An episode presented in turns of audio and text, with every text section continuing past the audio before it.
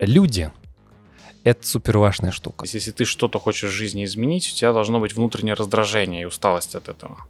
Мне очень приятно, что у нас с тобой мысли сходятся. Просишь, что тебе нужно для счастья, ну, 30 тысяч рублей. Как ты считаешь, вот э, такого рода квесты, они обязательны каждому начинающему предпринимателю? Тебя, ты понимаешь, что тебя, в общем, кинули. Ты такой в США с чемоданом. Удобно говорить, когда у тебя деньги есть, да, когда денег Мгм. нет, э, идите вы со своими интервью, да. Финтерапия.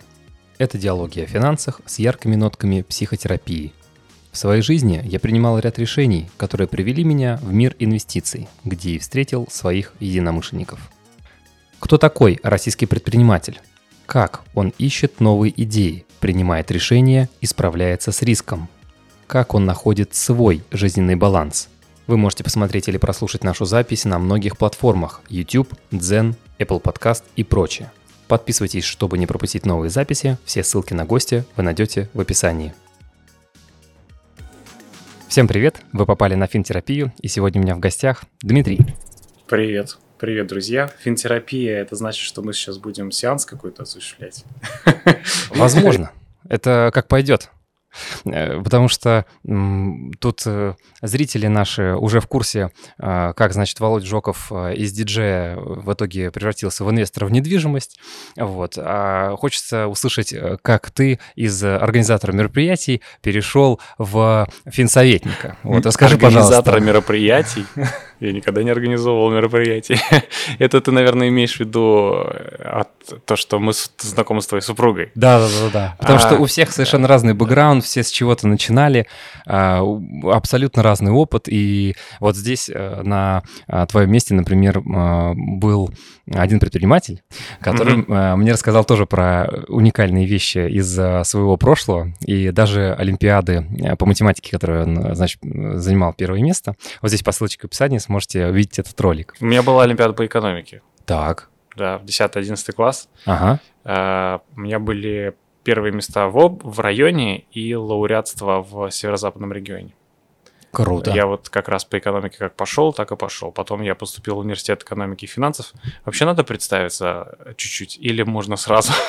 Как хочешь. Здесь абсолютно свободный микрофон. Меня зовут Дмитрий Толстяков, я консультант по инвестициям и семейным финансам, учредитель школы безопасных инвестиций ФИНРА. В общем, я преподаю, развиваю финансовую грамотность, тоже веду какие-то свои блоги в разных социальных сетях. А, Но основная моя специальность международные экономические отношения. Как раз в 2005 году я поступил в университет экономики и финансов Ага. после всей этой истории с экономическими олимпиадами. Ну и, собственно, пошел по этой стезе. Но вот ты сказал про мероприятия. Действительно, была такая часть моей жизни, но это было больше не с мероприятиями связано, а с туристической деятельностью. Мгм. И на четвертом, на третьем-четвертом курсе я занимался туризмом и был э, в профкоме уни- своего университета, вот, отвечающий за туристическую деятельность. И я, это был мой такой первый биз- бизнес-проект, я развешивал объявления, приглашал своих же одногруппников на разные увлекательные поездки. Вот, и так я ну, начал свою деятельность, в общем. А потом уже от нее отошел, наверное, году в 2011-2012 я уже так э, особо этим не занимался. Но потом я продолжил организаторскую деятельность именно в сфере образования. У меня был и есть проект по музыкальным школам, они, кстати, есть в России, в Москве, в частности, конечно, в Санкт-Петербурге. Вот этот проект дальше развивается, образовательный. И был ряд других образовательных проектов, о которых можно, конечно, бесконечно говорить. Но в конечном итоге... В... Мне очень интересно. Интересно? Ну Да, конечно. Да, я давай, закончил ну. музыкальную школу, мне это очень интересно и приятно. Я не Что- заканчивал что музыкальную школу, Но был организатором школы. но был, да, своего рода организатором этого, этих школ. Ага. э, в Санкт-Петербурге. Собственно, первая появилась в 2010 году физическая, а до этого были не физические, она называлась «Музыкальная школа на дому», то есть мы выступали в качестве таких агентов между учениками и учителями. Э, А потом уже это родилось в конкретную школу, которая была в- на Петроградке, в Санкт-Петербурге, потом открыли еще одну, потом еще одну, потом запустили франчайзинговую программу и начали открываться школы, школы в Новосибирске, в Москве, в Сочи появилась школа, в Нижнем Новгороде и так далее. По всей стране уже началось это распространение. Оттуда я ушел из оперативной деятельности. Вот. И в целом, там, года с 14 я больше посвящаю себя изначальной своей теме, экономике, финансовым инвестициям. Начал свою карьеру независимого финансового советника, а с 17 года начал преподавать. То есть вот что у нас уже, лет 6. Э, одни из первых мы получили лицензию на образовательную деятельность, вот можно сравнить, у кого есть в России лицензия на образовательную деятельность, вот с 17 года угу. первый курс, первый поток. Ну и так оно и пошло, и до сих пор э, успешно развивается. Спрашивай, какие есть нюансы, вопросы по образовательной деятельности или по музыкальной школе, может быть, интересно, с удовольствием поделюсь. Слушай, ну мне все интересно, особенно э, когда это касается какого-то такого творческого мышления предпринимателя, потому что ведь э, можно, ну, условно было пойти и создавать какие-нибудь курсы по рецептам ресторанов Мишлен. Но mm. ты, допустим, выбрал именно а, музыку. Как так вышло? Да, на самом деле спонтанно вышло. Я сам любил музыку всегда, сам увлекался. Какую? Э, да, на самом деле я взял в руки гитару, там, наверное, в классе в одиннадцатом, и вот первые годы вообще ее не отпускал, и была проблема, где найти преподавателя. Ну, действительно, сейчас, может быть, такой проблемы нет, но тогда это была проблема. И я для себя искал долго, потом понял, что и у преподавателей есть такая проблема, и у учеников есть такая проблема. И понял, что я могу здесь как-то выступить вот таким посредником. И начал эту историю развивать. Вот, так что с этого все началось. Вот с такого посредничества, а потом это уже развивалось дальше, дальше, дальше, дальше. А, как организатор образовательных проектов, у меня их энное количество этих образовательных проектов. То есть мне очень нравится сам процесс обучения. Я сам люблю очень учиться. Каждый год я прохожу там дополнительные какие-то интересующие меня обучения. Сейчас я в аспирантуру поступил. В общем, мне интересует сам этот процесс, и я активно, не знаю, возможно, потому что у меня бабушка 30 а, лет вот в школе отработала и была директором длительное время, может, это наложило какой-то отпечаток, не знаю. Но короткая история.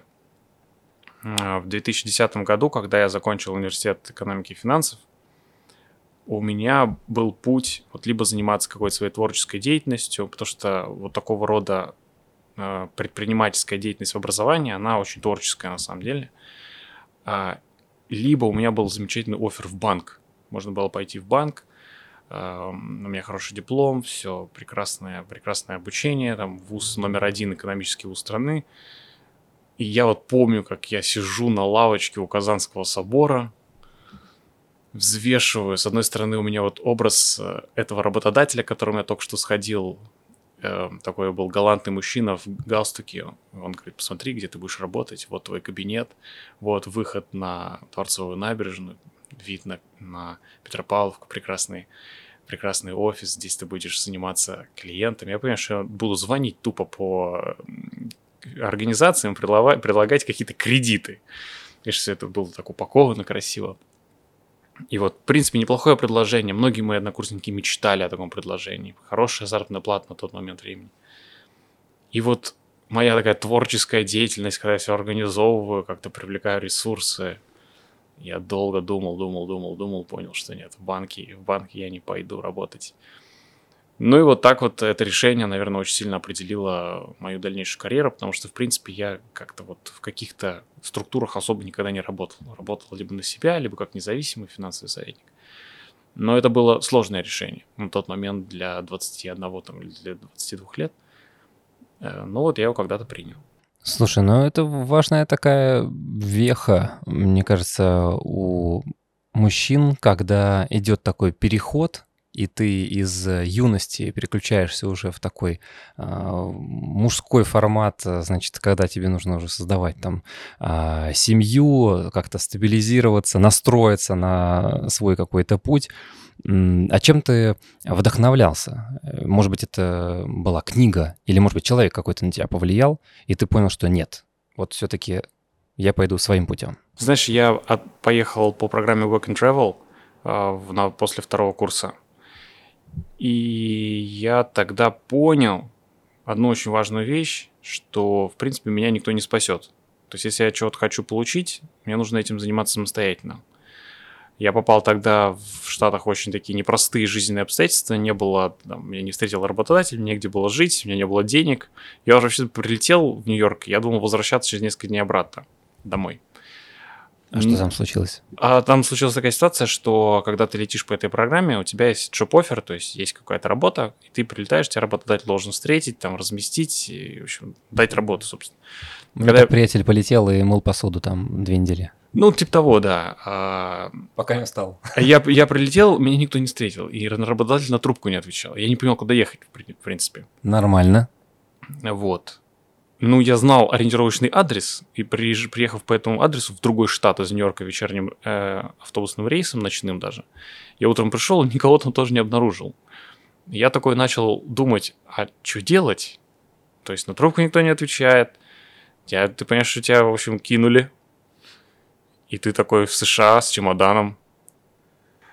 Жесть. Присел на травку, соседи сразу вызвали полицию, там потому что neighborhood watching, то есть все соседи очень бдительные. Приехала полиция, пацан, ты что здесь сидишь? Я говорю, ну... Жду работу. Жду работу. Я два дня сидел, и на второй день э, приехал такой товарищ, его звали Карен, и он сказал, а, да, я помню тебя. И мы жили в таком общежитии, там 7, 8 или там, 9 парней, там, причем раз, из разных регионов, из России, из Узбекистана там были парни. Но я понял, что какая-то началась новая часть моей жизни, абсолютно непредсказуемая. Здесь я жил, ну, в общежитии, но тем не менее, у меня было все понятно, вот институт, вот. А здесь я попал, в, не, не, не понимал, что меня ждет, в принципе. Я начал как-то эту, этой ситуации, ну, собственно, эта ситуация послужила таким трамплином для внутреннего переосмысления э, я пытался найти работу, потому что работать э, у Карена мне не хотелось, потому что его деятельность была очень странная. Нужно было обманывать, э, приезжать на минивене раз, различные дома, которые получили купон на чистку вентиляционных систем и тебе нужно было говорить, что здесь не, не одна труба, а три трубы. И, в общем, вместо этого купона нужно было с каждого дома получать по 250 долларов, иначе тебя уволят. Я понял, что эта деятельность не соответствует моим моральным принципам, поэтому попросил Карена просто поспать на полу хотя бы месяц, пока я не найду другую работу. Нашел другую работу, в общем, я красил, Жесть, красил дома, потом я был официантом и так далее. И я за эти три месяца очень сильно вырос. Это был такой тренинг личностного роста, причем не то, чтобы я за него заплатил, там, пришел на какие-то курсы. Это была реальная жизнь. Ты заплатил временем. Я заплатил, я заплатил временем, я там понимал, что, блин, у меня в России есть телефон мобильный, а здесь мне нужно до заправки идти, чтобы созвониться с каким-то работодателем. То есть мне нужно было решить колоссальное количество вопросов, да, 18 лет с проживанием где-то, с работой, потому что нужно как-то было себя обеспечивать и так далее. И я-то понял, что, во-первых, я не доиспользую свой ресурс, во-вторых, э, я сам за себя ответственный. То есть, э, если я хочу чего-то добиться, мне нужно идти и, и как бы этим заниматься сейчас, не ожидать, там, например, окончания института, еще чего-то. И, в общем и целом, я понимал, что вот такие вот бега, да, из одной работы на другую работу, меня особо ни к чему не приведут, и это не позволит мне не создать каких-то активов, ничего прочего. Тогда же я там прочитал э, этого самого Киосаки в оригинале, ну и как-то начал по-другому вообще смотреть на то, что я делаю. И понял, что институт здорово, но он мне вряд ли даст того, чего я хочу, да, какие-то, не знаю, я бы не смог, например, накопить себе на квартиру, я не мог бы такой стартовый капитал создать там, а, не смог бы очень ну, в какой-то правильной форме, не знаю, построить какой-нибудь дом и так далее. То есть те вещи, которые я бы хотел, а не просто жить в общежитии длительное время, я бы не мог себе позволить, если продолжал бы действовать старыми способами. Поэтому дальше я начал уже какие-то активные действия предпринимать. Ну вот, э, и, собственно, так началось все так начался туризм, и так началась образовательная mm-hmm. деятельность. И в образовательной деятельности я остался на длительное время. И, собственно, финансового советника как профессию я вот вернул себе там в году в 13-14 начал возвращаться, по крайней мере, к этому. А, собственно, с этой подачи, с этой, с этой мысли, с этой идеей, что я сам отвечаю за свою жизнь.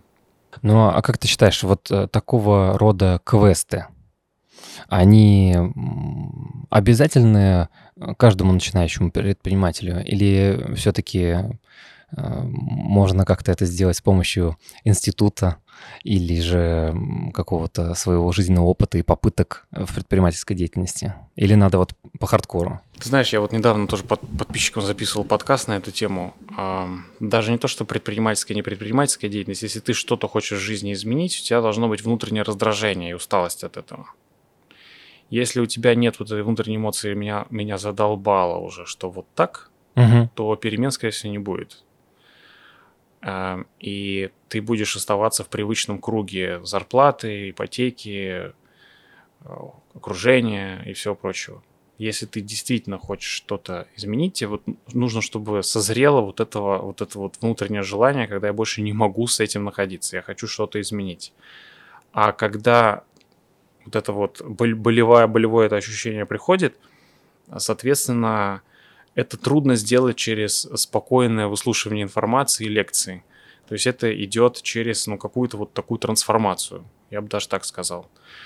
Э, самые такие решения важные, судьбоносные, меняющие, вот были приняты мной как раз, я уверен, что другими людьми, вот в рамках таких нестандартных ситуаций, не классических ситуаций. За партой, на, на ютубчике э, не получится. То есть это нужно переводить в плоскость практики. А когда ты сталкиваешься с практикой, ведь у нас все диванные эксперты, угу. что там, какие проблемы инвестировать, все, нет проблем.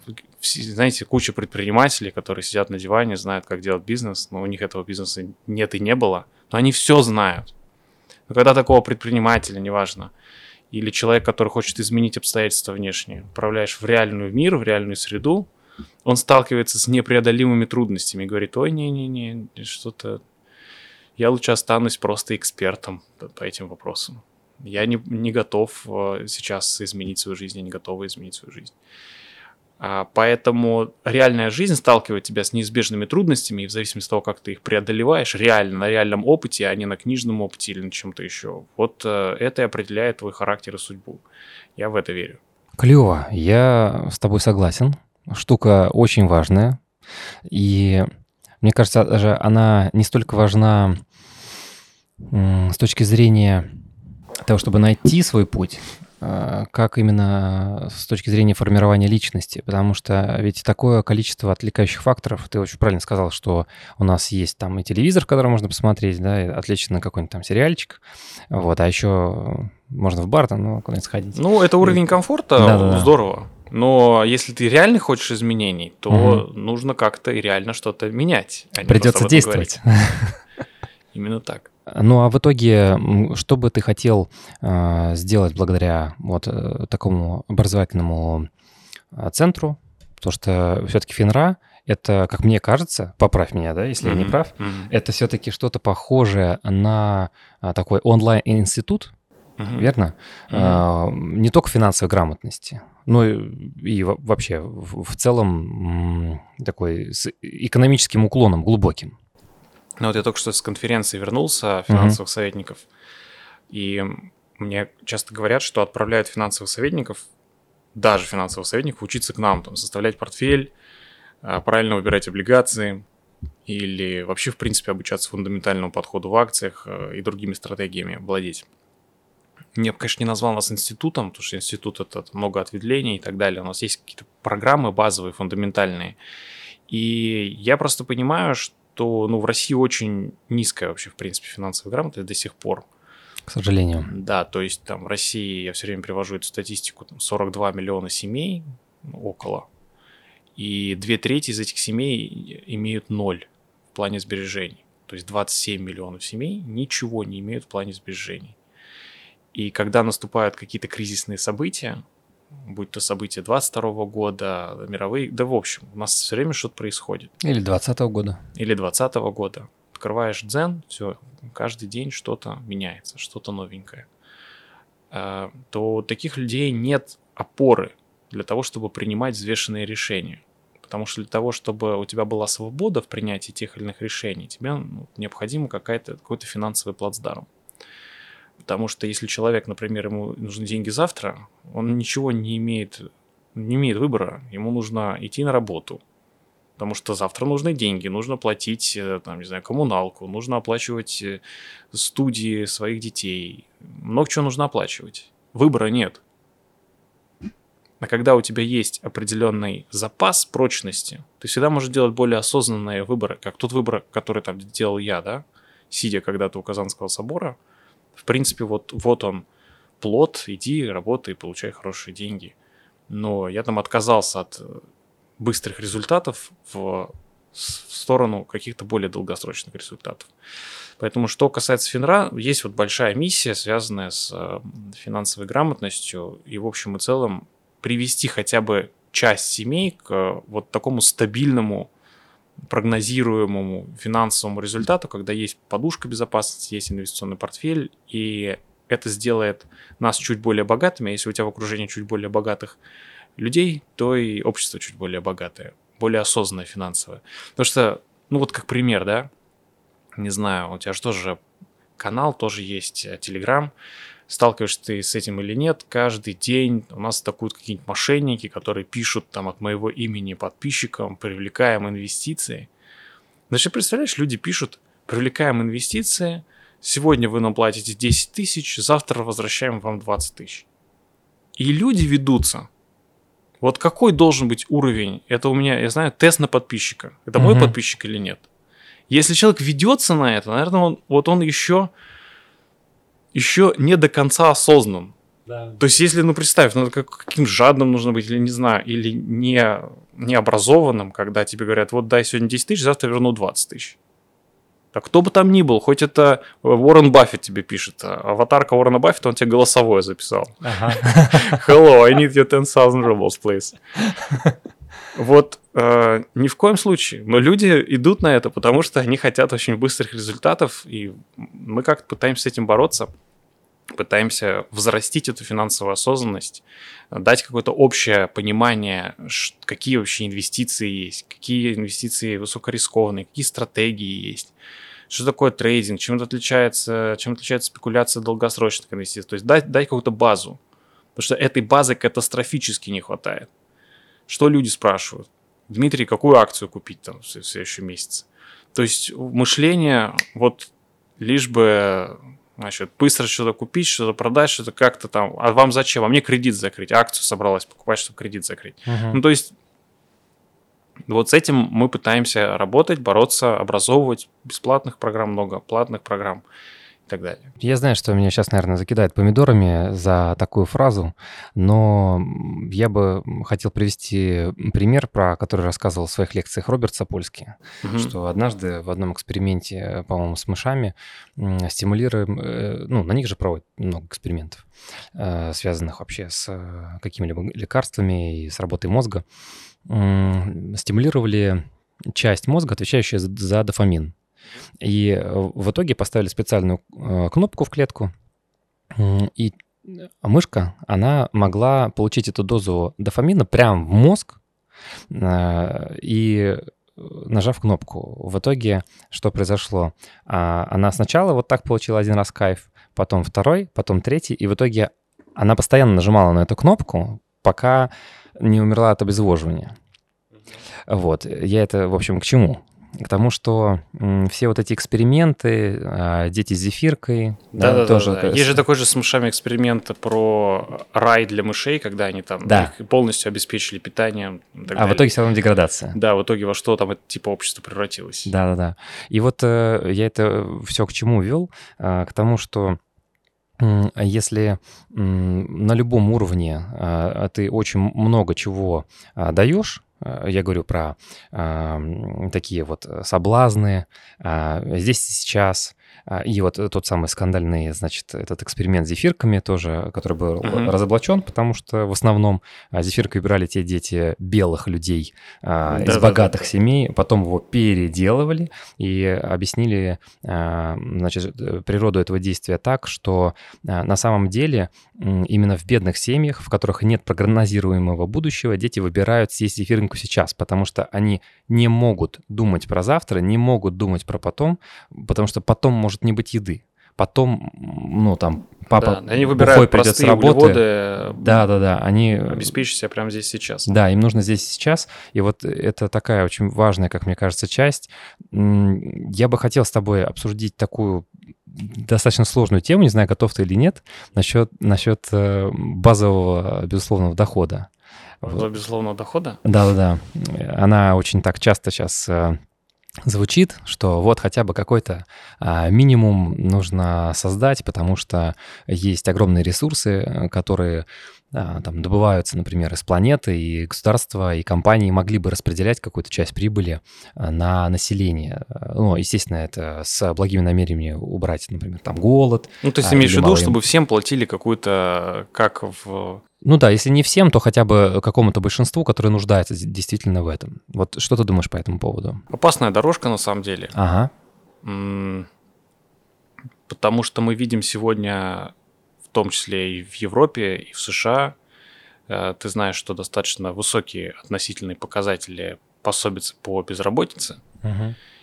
И это вызывает в том числе социальное недовольство, когда человек, например, получает пособие по безработице и, в общем-то, может на это пособие жить. И получается, что остальные члены общества фактически содержат этого человека, да, а, и это является фундаментом для социальных недовольств. То есть, казалось бы, идея, социальной, идея социального равенства здесь воплощается в полной мере, но это же является идеей и основанием для того, чтобы многие, многие классы в обществе поругались друг с другом.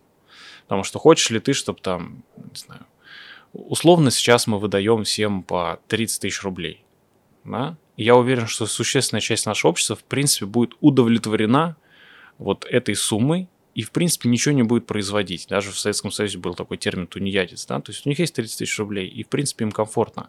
То есть многим людям это окей. Даже если, то есть это отсутствие амбиций, ты заедешь в какую-нибудь сильно отдаленную деревню, спросишь, что тебе нужно для счастья, ну, 30 тысяч рублей. Больше ничего для счастья не нужно, мне этого будет достаточно. И, на мой взгляд, с одной стороны, это хорошая социальная инициатива, с другой стороны, она кроет в себе существенную опасность, что человек просто перестанет развиваться, так же, как вот приведенном тобой э, эксперименте. Потому что многим этого достаточно. И у них все будет хорошо. И исходя из вот этой парадигмы, мы получим пласт людей, которые ни к чему не стремятся, ничего не хотят делать, ни, ничего не хотят э, созидать, и это будет большая проблема, на мой взгляд. А поэтому я не сторонник вот такого рода действий, и там некоторые страны ведут подобную политику и предоставляют э, большие права приезжим иммигрантам, выдавая фактически вот такие либо льготные абсолютно кредиты, либо э, безвозмездную помощь длительного характера, либо пособие по безработице. Я не сторонник подобных мер, если честно. А к чему стремишься ты? Вот если мы говорим не про Финра, а именно про тебя, Дмитрия Толстякова. Это серьезный вопрос. Очень серьезный вопрос. Не знаю, сто... хотя у нас финансовая терапия, может быть, и стоит эти вопросы обсуждать. Ну, то что у всех же свой подход. Вот Гандапас, например, говорил, что э, люди, по-моему, есть там человек э, трех порядков, да, там человек первого порядка, он старается там только для себя э, удовлетворить там свои потребности, дойти там до какой-нибудь, не знаю, там, Феррари, э, все, вот он и будет счастлив. А люди второго порядка, они все-таки стараются уже дойти до не только удовлетворения там своих потребностей, но еще и как-то под крыло взять там всю семью, там а, брата, сестру, а, помочь родителям, ну, может быть, друзьям еще. Вот, а есть люди, например, там третьего порядка, и вот точка стремления для этих людей это, например, а, построить какую-нибудь не знаю, школу в том месте, где ее не было, построить какой-нибудь медицинский центр, которого никогда не было в этой стране или там в этом регионе. То есть а, они изнутри настроены помогать людям, такие человек дающий. Ну, я думаю, нескромно будет себя сразу приписывать там к третьему, к третьему классу, сказать, что ну вот эта мотивация, про отдавание, я тоже недавно записывал одно интервью, она, безусловно, у меня есть, э, и я ее чувствую как вот такой внутренний посыл, потому что, в общем и целом, я сейчас могу жить на пассивный доход, какие-то финансовые базовые вещи для меня закрыты, и у меня нет необходимости, там, не знаю, впахивать на полную мощность таким образом, чтобы еще что-то приобрести внешнего материального. Может быть, жена является моим мотиватором, ей что-то материальное всегда интересно очень. Но э, с точки зрения каких-то материальных дополнительных вещей, я вижу все равно конечность этого. То есть ты не можешь всегда находиться в процессе гедонизма. Да, есть вообще два подхода для обретения внутреннего счастья. Первый подход – это гедонизм, когда ты потребляешь больше благ, причем неважно, это покупка каких-то красивых вещей или это увеличение чувственных наслаждений, когда ты ездишь, «А, привет, друзья, где вы были в прошлом месяце, я в Италии, а вы где? Ну, то есть это тоже, в принципе, формат гедонизма. Ты знаешь, наверное, таких. Да, да, да. И люди как бы уже меряются не ключами там от каких-то автомобилей, а меряются объемом потребленных впечатлений чувственного характера. Потому что мы воспринимаем информацию реально через органы чувств, мы можем определенным образом вот насытить и дальше продолжать насыщение. Но если вы будете очень к этому внимательны, вы обнаружите, что это все равно конечно. То есть ты не можешь бесконечно получать удовольствие э, от э, потребления. Это гедонистическая картина мира с точки зрения вот внутреннего счастья. Вторая картина мира – это эвдемоническая, когда э, эвдомония, да, когда счастье больше формируется изнутри вне зависимости от объема потребленных благ, вне зависимости от объема просмотренного контента, объема потребленной пищи ее и так далее. То есть вне зависимости от внешних каких-то обстоятельств ты формируешь свое внутреннее ощущение счастья, которое достаточно фундаментально устойчиво. А все мы, как человечества. Мы стремимся к вот этому неизменному состоянию счастья. Те, кто просит 30 тысяч в месяц, они тоже, в принципе, к нему стремятся. Но они думают, что через, э, ну, не знаю, купил себе, посмотрел телевизор, выпил пиво, вот тебе счастье. Но, но это не приводит к стабильному внутреннему ощущению э, удовлетворенности. Поэтому я здесь э, ищу более какие-то глубокие смыслы для себя лично и понимаю, что гораздо важнее взращивать, перманентно взращивать это состояние внутреннего счастья. Каким образом это состояние внутреннего счастья рождается? Есть несколько методов. Один из этих методов – это метод, эм, ну, в буддизме он называется будхичита, то есть э, дарение этого счастья и забота и доброта по отношению к окружающим. Когда ты меняешь этот фокус на других людей и пытаешься, во-первых, сострадать им, во-вторых, пытаешься, чтобы они избавились от причин страданий и нашли, в общем, как, какое-то свое счастье, тогда автоматически у тебя этот процесс тоже происходит. Мы-то в основном зациклены сами на себе, а вот я вот это сделал, вот я это купил, а вот у меня такие результаты. Много я.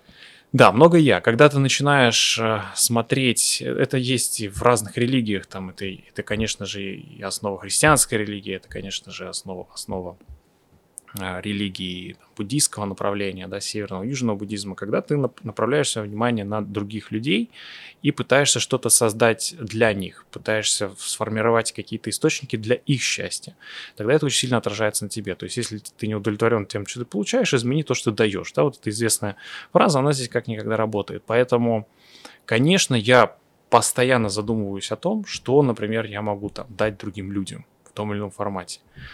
А, в каком формате я могу послужить другим людям. А, могу ли я провести эфир, могу ли я вот записать сейчас с тобой там это видео, да, которое, может, кто-то посмотрит. Я утром шел с мыслью, что вот кто-то посмотрит, возможно, это видео, возможно, у него что-то перещелкнет. Если будет один человек, в принципе, я уже как... Да, да, каким-то образом... Победа! Да, я, я повлиял на этого человека, я вот каким-то образом, возможно, чуть-чуть трансформировал жизнь. Возможно, у тебя тоже такое есть, что ты же это записываешь, мы вообще встретились в 9 утра в воскресенье, записывать это зачем, да? То есть какая наша внутренняя мотивация, какое, какое побуждение к этому действию? Она может быть, не знаю, больше подписчиков, э, больше комментариев, больше лайков и так далее. Она может такая быть более тонкая, да, когда Например, что-то кто-то услышит, это повлияет на него, что-то изменит в своей жизни, и я верю, что эти, ну, вот эти вот узлы, они связаны. То есть я, возможно, не то, что я имею такую мотивацию, так, я попробую быть источником для всех э, счастливым, я сейчас расскажу что-то умное, кто-то это сделает, и он будет счастлив, и я буду тому виной. Я причина счастья. Это же большой обман, большая иллюзия. Но тем не менее я пытаюсь какие-то семена посеять, чтобы у кого-то действительно, возможно, что-то созрело другое. Поэтому, если говорить вот об этих трех типах, я, безусловно, пытаюсь и стремлюсь там ближе быть к третьему типу. Мне уже, хотя был мой ну, этап в моей жизни, когда я стремился насытить сам, да, из-за каких-то недостатков, там, купить квартиру, еще что-то, еще что-то, машину, но потом, понимая, что это может продолжаться бесконечно, еще новая квартира, еще новая машина, еще э, новый пиджак э, самый лучший, лучше, чем у других. Это все, ну, заблуждение такая, иллюзия. Потом ты такой, там, в 80 лет оборачиваешься и смотришь, господи, чем ты занимался-то всю жизнь? 28 пиджаков. 28 пиджаков, и все равно ты не удовлетворен собака, потому что у соседа пиджак лучше. Но вот в таком состоянии не хочется заканчивать свою жизнь. Хочется заканчивать в каком-то другом состоянии ума, как минимум. Поэтому вот я стремлюсь вот туда, да, да что-то больше, больше отдать, больше создать. Я понимаю, что это все равно вернется ну, ко мне в тем, в тем или иным способом. Не переживаю на этот счет. Ну, как-то так.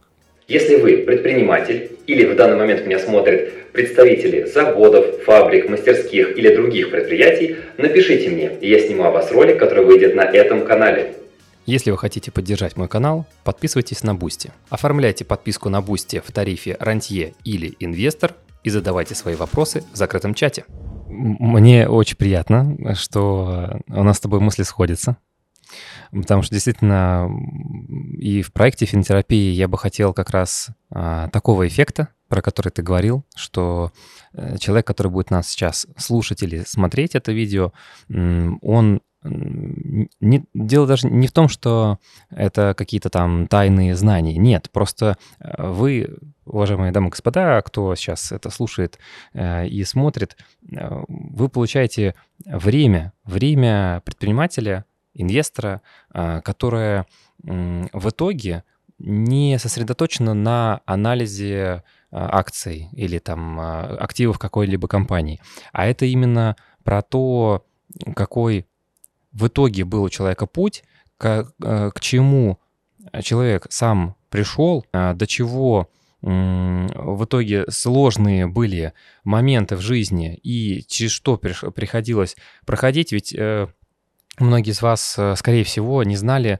ту внутрянку, которую я показываю здесь на финтерапии. Ведь э, вряд ли э, Дима рассказывал про свою историю у себя на канале про Work and Travel.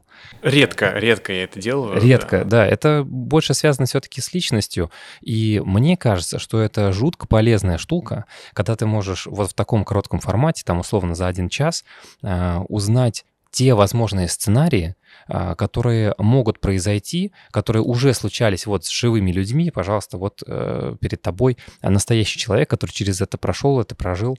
Я, кстати, расскажу тебе одну страшную историю, когда мы а, зака- закончим запись, вот, она, к сожалению, не для эфира, а, вот, но совершенно необычная. Я вчера ее узнал, у меня прям мороз просто по коже, и волосы дыбом стали.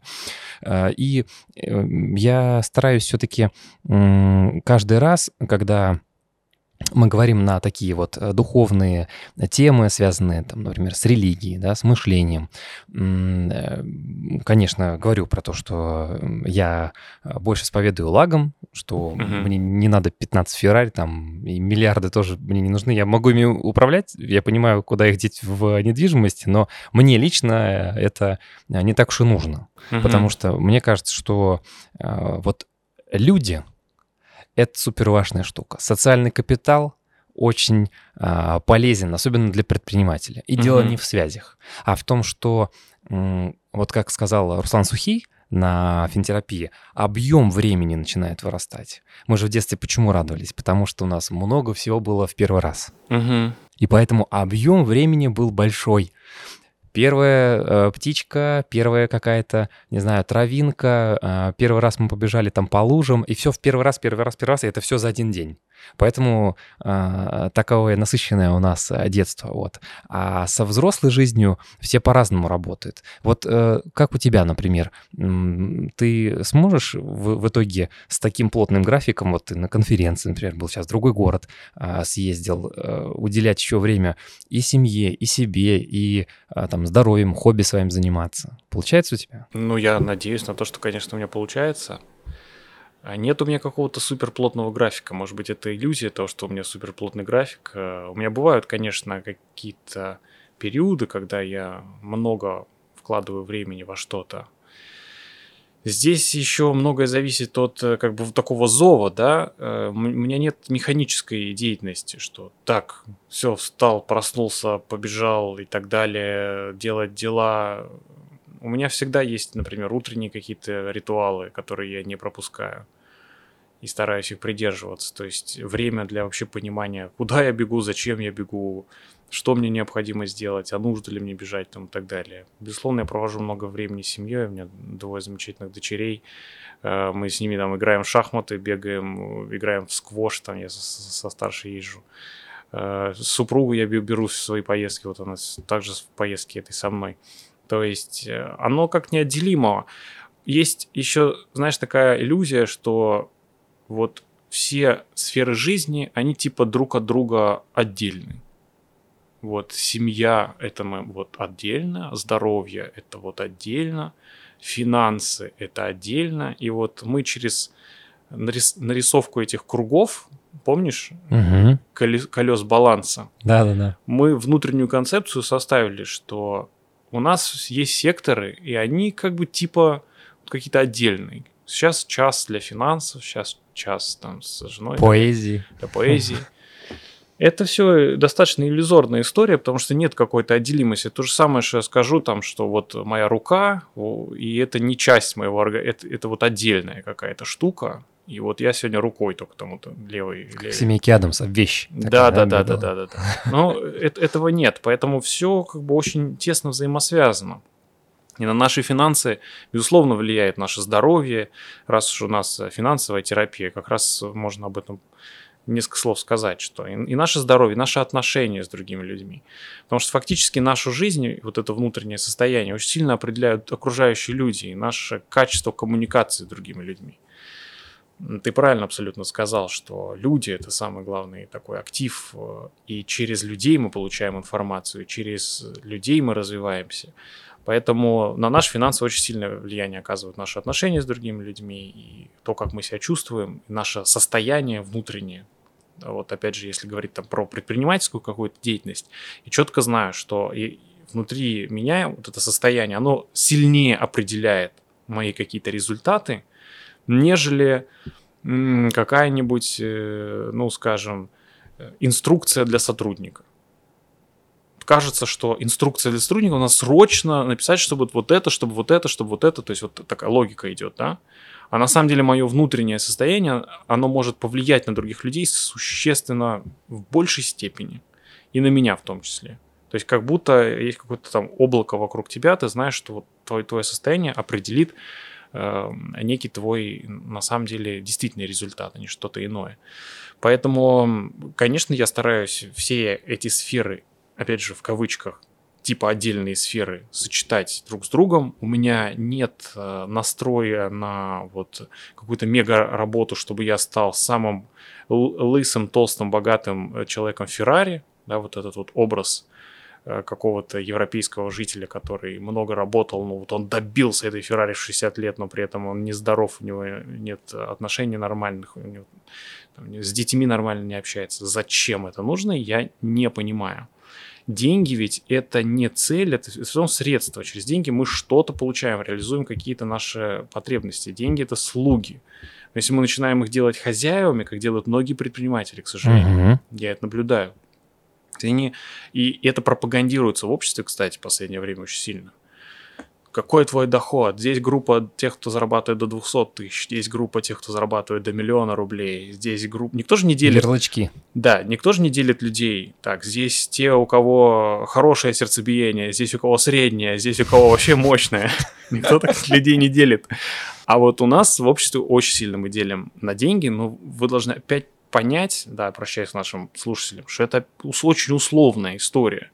Человек, который зарабатывает там 10 миллионов рублей личного дохода в месяц, может быть катастрофически несчастен. Я таких людей как бы видел. И я видел. Вот. Поэтому, может быть, и кто-то, кто нас слушает, слушает и смотрит, тоже видели таких людей. Поэтому не нужно думать, что вот эти ярлыки, они сильно вообще, мне нравится выражение, что деньги вас не определяют. Они не определяют ваше естество. Поэтому вот э, это очень важный момент, который нужно, нужно держать в голове. Да, и не поддаваться на уловки, а сейчас уловок очень много. Там. Если ты не зарабатываешь, ты не ты вообще там никакой и, там, и так далее. Ну, это полный бред. Да. То есть э, придается сама человеческая сущность ради исключительно денег. Если тебе хватает там определенного объема денег, и у тебя правильный настрой, у тебя хорошее состояние здоровья, ты гораздо более богатый человек, если у тебя прекрасные отношения с твоими близкими. Это то же самое вспоминаем эти исследования, которые проводили по долгожителям. Угу. А кто живет дольше всех? Те, кто имеют вот эти очень близкие коммуникации честного характера со своими близкими людьми. Когда ты одинокий человек с 10, 10 миллионов рублей в кармане, ты глубоко нездоровый человек. Поэтому не нужно этим обольщаться. Нужно использовать деньги по прямому направлению. Не обожествлять их, не делать их э, там, своим главным тотемом. Нужно использовать их правильно, как, э, как то, что... Знаешь, Ладно, это не буду в эту тему, это, а то мы точно уйдем к философски. Отлично, не останавливайся. Не останавливайся. Ну, в общем, главную мысль я на самом деле донес. Не обожествлять. Да, да, не, не как бы делать деньги своим, своим главным богом, да, а, а все-таки ну, смотреть на, на свое здоровье более комплексно. Да, и как финансовое здоровье, и как социальное здоровье, физическое, эмоциональное и так далее потому что мы очень сильно страдаем с течением времени. Вот это вот, казалось бы, известная фраза, но мы постоянно забываем, что первую половину жизни человек работает на деньги, потом тратит деньги, восстанавливая свое здоровье, да, ну, то есть это глупая абсолютно стратегия. Потрачено на зарабатывание, да? Да, да, да, да, да, да. То есть, ну, а таких паттернов очень много, очень много. И люди слишком поздно начинают понимать, что они идут по какому-то неверному пути. Я, к счастью, познакомился с э, этими знаниями в 2015 году, когда смотрел лекции выступления Гандапаса. Вот за что ему отдельное спасибо. А, и здорово, что ты затронул тему а, семьи. Вот у меня пока один э, детеныш любимый, мальчик, вот, а у тебя уже два круто. А, есть к чему стремиться. Вот как тебе кажется, такой подход, знаешь, а, довольно популярный в последнее время, когда начали обсуждать, ну вот э, они же вырастут, значит, э, детям можно создать какой-то свой портфель или на крайняк там а, купить какую-то инвестиционную недвижимость, чтобы она там вместо них сдавалась, а потом им будет где вот отдельно жить, когда они уже совсем большие станут. Вот что ты думаешь по этому поводу? Может быть, как-то их а, гендерно надо разделять, там, условно, девочке купить, а мальчику не купить или там только на первоначальный взнос помочь. Что думаешь? Ну вот у меня же есть портфель для дочерей, рубрика, я ее веду. То есть я формирую такой стартовый капитал, который я рассчитываю будет потрачен опять же, это очень все в кавычках, потому что мы не знаем, как оно будет там, через 10 лет, да, и какие будут у этого ребенка а, цели, задачи, потому что мы являемся не собственниками этих детей, а всего лишь их проводниками, поэтому неизвестно, как, какого, какого рода у них будет желание. Но базово, условно, я постараюсь э, дать какое-то фундаментальное образование. Либо этот взнос будет потрачен на образование, либо этот капитал будет потрачен там, на отдельную недвижимость, чтобы ребенок начал жить отдельно. Потому что это очень важный сепарационный момент, который должен произойти в какой-то момент времени иногда он не проходит у людей. Вот это одна из проблем, я считаю, психологических, когда очень длительное-длительное время там живут с родителями до 40 плюс там, и так далее. Очень трудно сепарироваться. Вот, поэтому мой посыл такой, я не планирую оставлять какое-то наследство большое, не хочу, чтобы возникали проблемы из-за этого. Я сольюсь в казино. Ну, не в казино. Э, знаешь, если мы э, вот эти темы затрагиваем, то можно ведь по-разному капитал использовать. Ты на капитал э, накопил, и у тебя есть safe withdrawal rate, какая-то ставка, которую ты собственно, потребляешь. Да, там в классике 4%, опять же, зависит от валюты, в которой ты копишь. И ты потребляешь этот капитал, э, на 4% живешь, и капитал не Э, не уменьшается в объеме. То есть он не худеет, он остается, и ты, собственно, этот капитал можешь потом завещать кому-то. Но я не сильно сторонник вот такого мнения, иначе все будут постоянно заглядываться на твой капитал. И вообще, лучше, чтобы дети формировали что-то свое, а не думали о том, как бы их родители чем-то вознаградили в какой-то момент времени. Или чтобы они побыстрее закончились, да? Потому да. что там есть капитал какой-то. Тип того, тип того. То есть это может быть тоже подсознательная такая история.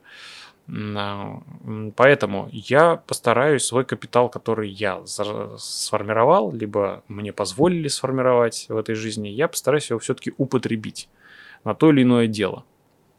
Это не обязательно будут гедонистические истории, снимаем яхту, всех друзей катаем в 60 лет. Но на что-то более благое, на что хватит у меня ума, я постараюсь эти деньги как-то правильно использовать. У детей будет какой-то базовый небольшой стартовый капитал дальше сами. А, я постараюсь привить необходимость как-то соображать самостоятельно, работать самостоятельно, выбирать правильную профессию и брать на себя ответственность даже несмотря на то, что там девушка, не девушка, э, возможно, там девушка чуть дольше обычно там живет в родительской семье, нормальная история. Парня я чуть раньше выталкивал вообще в социальный мир. А если он получил адекватное образование, если у него с моральным принципе все хорошо, пусть отправляется. Потому что мальчики тоже могут сильно засиживаться на родительском капитале. А, у девочек чуть другая история, но тем не менее, вне зависимости, а, я считаю, что взрослый человек начинает быть взрослым тогда, когда он может себя обеспечивать самостоятельно, закрывать все свои потребности, свои ресурсы. Если человек тянет капитал там, от родителей, от еще кого-то, бабушек, дедушек, то такого человека нельзя назвать взрослым до конца. Нельзя назвать полностью самостоятельным. Поэтому я буду предпринимать разного рода усилия и объяснять, что вот есть стартовый капитал, если нужно будет помочь, если случится что-то непредвиденное, конечно, всегда можно рассчитывать. Но, тем не менее, финансовые вопросы – это финансовые вопросы. Будем как-то договариваться предметно. Я не сторонник того, что вот мы все отдадим детям, все ради детей, чтобы они... Статистика показывает, что дети становятся глубоко несчастными, если родители ведут вот подобного рода деятельность. Если они все отдают детям, все лишь бы мой хороший ребеночек ни в чем не нуждался, вот наоборот, какая-то нужда и недостаток, то, о чем мы начинали, и внутренняя вот такая базальная неудовлетворенность, она рождает существенные результаты. Когда у тебя все хорошо, у тебя есть крыша над головой, все прекрасно, результатов чаще всего никаких не будет, потому что ты просто находишься, тебе ничего не задолбало, ты находишься в зоне комфорта, все прекрасно, все прилично, папа все может оплатить. Так, такое не может продолжаться вечно. Конечно. Да, кто-то, знаешь, я даже слышал там историю, что там в 23 года выгнал просто ребенка и сказал, что иди куда хочешь вообще, занимайся чем хочешь, да, и человек чем заниматься, что делать, он начал себе задавать эти вопросы. И научился плавать. И научился плавать. А иначе как? Как иначе? Я не знаю другого варианта. Поэтому буду вести беседы, диалоги. Вот стартовый капитал, распоряжайтесь им самостоятельно, а дальше сами. А, ну, про девочек я почему заговорил, значит, э, чтобы мы с тобой друг друга понимали. Э, я просто вижу определенный потенциал э, не создания семей у молодежи и мне кажется, что если это такой э, осознанный выбор не с точки зрения нужды, вот мне там, значит, замуж надо, э, потому что у него там, допустим, квартира есть. Э, нет, было бы круто, как мне, опять же, да, кажется, это субъективное э, такое мнение, ощущение, что было бы круто, если бы девчонки была бы своя какая-то там студия, в которой бы она себя чувствовала э, как раз безопасно, и тогда, вступая в отношения, она бы не была бы э, вот в такой созависимости, что, а, ну, куда это? Мне, значит, там что-то где-то надо искать, снимать, э, а, покупать. Э. Я вот не понимаю это, эту историю. То есть ты хочешь сказать, что девушки хотят, типа, побыстрее выскочить замуж или вступить в какие-то отношения ради того, чтобы проживать в какой-то недвижке и не платить за нее? А, мне кажется, что а, есть какая-то настройка, я не знаю, культ, а, образовательные какие-то, значит, семинары для девчонок, которым рассказывают, папика? да, что нужно искать какого-то богатого, значит, себе мужчину, у которого там, как это, завидный жених кто? Москвич с машиной и с квартирой. Да, по какой-то причине так сложилось в обществе. Я очень надеюсь, что однажды это поменяется. Я на будут... таких семинарах не был. И будет важно совсем другое, девчонки, совсем другое важно, не только это. Я, я думаю, что слушательницы твоего и подписчицы твоего канала, наверное, все-таки понимают, что ну, это абсолютно глупая стратегия. Мои-то да. Да, и я надеюсь, что вот те, кто случайно, возможно, посмотрит, то еще подписчиками не является, все-таки поймут, что это абсолютно неадек- неадекватный вариант развития событий, просто потому что он изначально ставит человека в уязвимое положение. Да. Ни в коем случае нельзя обменивать отношения, отношения и твое мизуаге, как это называется там по-японски, да?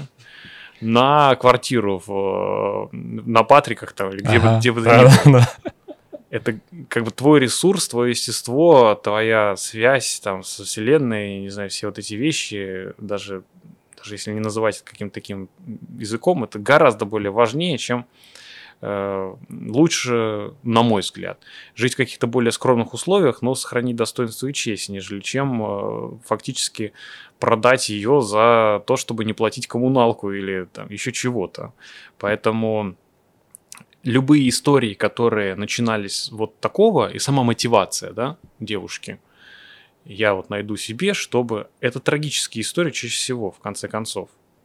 А человек начинает быть глубоко несчастным, потому что он других стратегий просто уже не знает. То есть он продает что-то внутри Или себя. еще не знает. Или еще не знает, да. Но в конце концов я не видел каких-то супер счастливых кейсов. По крайней мере, такое может быть. То есть, может быть, какой-то расчет да, у девушки. Но, во-первых, тайное всегда становится явным, во-вторых, э, сама мотивация, с которой человек это делает, она рождает определенные семена, которые вызревают в определенные плоды. И эти плоды не, не сладкие. Вот. Поэтому я, конечно, вас предостерегаю, но надеюсь, что для всех это как бы, очевидная история. А с точки зрения того, что там, например, девочке дать какой-то ну, вот, какой-то объект, где она могла бы жить, чувствовать себя безопасно, думаю, что да, это хорошая история, сто процентов, а, абсолютно. А, если она готова это выбрать, вот такой вариант вложения денежных средств, который мы накопим, то я буду только очень этому рад. Ну, вообще считаю, что это, это, это правильная история. Уважаемые слушатели, не используйте э, древние методы инвестирования э, под названием э, дворцовый переворот или отравление своих родственников. Это уже э, мы знаем, к чему приводит. Пожалуйста, не используйте. Есть много новых методов. Э, можно покупать э, акции на фондовом рынке, можно покупать квартиры, сдавать в аренды. Еще много-много чему можно научиться. И я бы бы, конечно, не мог закончить э, этот э, подкаст, не спросив тебя, как и предпринимателя, и инвестора, э, как ты видишь, кто такой российский инвестор и кто такой российский предприниматель? Какие-то вопросы интересные задаешь. Кто такой инвестор российский? Эм... О чем он сейчас думает? О чем он сейчас думает. Конечно, сложно так говорить, потому что очень разнородная публика, и сложно сказать, что вот э, у этого российского инвестора есть какая-то одна мысль. Я, поскольку знаком с разными целевыми аудиториями и группами, и вижу, что разные задачи, разные цели, разные идеи. И у женского, например, в женской части этой аудитории инвестиционной одна мотивация, у мужской части может быть другая немножко мотивация. Поэтому так однозначно прям сказать эм, довольно сложно. Но если выбрать, например, какую-то целевую группу, э, например, возьмем девушек, которые формируют свой капитал, либо уже замужних женщин, которые начинают собирать свой капитал и мужа подтягивают. Очень часто я просто вижу на своих примерах, что именно так это происходит. Женщина интересуется капиталом и, в принципе, инвестициями. Муж говорит, да все лохотрон, а потом постепенно тоже начинает вовлекаться. То есть очень часто через женщин входит вот эта вот инвестиционная грамотность, финансовая грамотность в российские семьи. Я просто это наблюдал э, не один раз. А, если вот взять именно вот эту аудиторию, то это люди, которые заточены на спокойное увеличение капитала по мере возможностей и также на постепенный рост собственного дохода. Мне очень нравится эта аудитория. Это те, кто не пытается быстро заработать на рынке, не те, кто пытается как-то хайпануть на чем-то, а они понимают, что капитал – это вот такая история более длинного характера. Это как, э, не знаю, с дерева какое-то посадить его, сформировать и поливать этот цветок, неважно. Вот мне очень нравится. Как-то я писать эту аудиторию еще в каких-то терминах, сколько процентов годовых они хотят и так далее, наверное, не буду. Это больше к мужской части относится. Они больше любят вот конкретику, там, сколько процентов делаешь, угу. что делаешь По там. замерке. Да, да, да, по, они любят сравнивать. Ну, сколько там за три года последние, да, у кого. Ну, да, вот это вот больше мужской формат вопросов. А уже женский формат вопросов, женские, женские инвестиции, они такие более там, ну вот у меня получилось очень неплохо, ой, да я не расстраиваюсь, что у меня там активы заблокированы, я продолжила делать. То есть вот немножко такой другой подход. Философский такой. Да, более философский угу. для, для большинства женщин, мне это нравится, потому что мужчины категоричны иногда бывают. О, да. Мы вот здесь на парочке встреч как раз эту тему обсуждали. Их прям, ну, парят, если это не успех. И, и, и, и они с такой болью и вот так вот очень тихонечко как-то этим делятся. Типа, да, вот что-то не получилось. Но это очень тяжело из них вот вытаскивать. Ну да, плюс они вот, э, аналитический ум, он такой говорит, нет, надо в эту компанию инвестировать. Вы что, они в прошлом году столько, такой-то результат сделали. И идет уже набрасывание каких-то конкретных фактов, а результат инвестиций очень не всегда зависит от этих фактов, да, от каких-то аналитических прогнозов, цены на нефть, да. курса рубля-доллара. А у, у женских инвестиций они такие, ну я вот сделал вот это там, ой, смотрю, как здорово получилось у меня столько-то заработать. И я понимаю, что здесь больше какой-то такой подход не прагматичный, вот выбрать вот это, вот это, вот это, вот это, а вот постоянно, регулярно, раз, два, пополнили, пополнили, пополнили, накопили. Пополнили, пополнили, пополнили, накопили. Это не то, что мужчины как-то неправильно инвестируют, а абсолютно и та, и та. Вот как синтез вот этих точек зрения, аналитического подхода и подхода такого более а, ну, текучего, что ли, я не знаю, как его по-другому назвать, дает хороший результат. Но это, наверное, то, что я могу сказать о российских инвесторах, то, что я чувствую. Безусловно, если переходить в практическую плоскость да, этой темы, то после 22 года, когда все испугались, э, многие, многие еще боятся до сих пор, другая часть перестала верить в инвестиции и перестала инвестировать вообще. Но появляется новый пласт людей, которые, наоборот, видят, как рынки отросли после случившегося, и они готовы полностью в эти процессы погружаться. Поэтому российский инвестор неоднороден. Да, давай так скажу. Что касается российского предпринимателя, а как у тебя был правильно сформулирован вопрос? Как я вижу российского предпринимателя? Да, кто, кто такой российский предприниматель и о чем он думает? Чего ему хочется? Реальную картинку дел или вот э, как я бы хотел, чтобы был российский предприниматель? Давай и так, и так. И так, так и так. Потому что я собираю такой образ. Угу. Мне интересно, что ты думаешь. Ну, мой такой более желаемый образ, то, о чем мы сегодня с тобой говорили. А, когда человек вот как по методологии Гандапаса, ближе к третьему порядку, когда он не только прямо сейчас думает про то, как быстро заработать себе денег, а этих вот людей очень-очень-очень много. Барыга. Они как раз, ну не только барыги, это те, которые, в принципе, вот только сравнивают, смотрят, кто сколько заработал.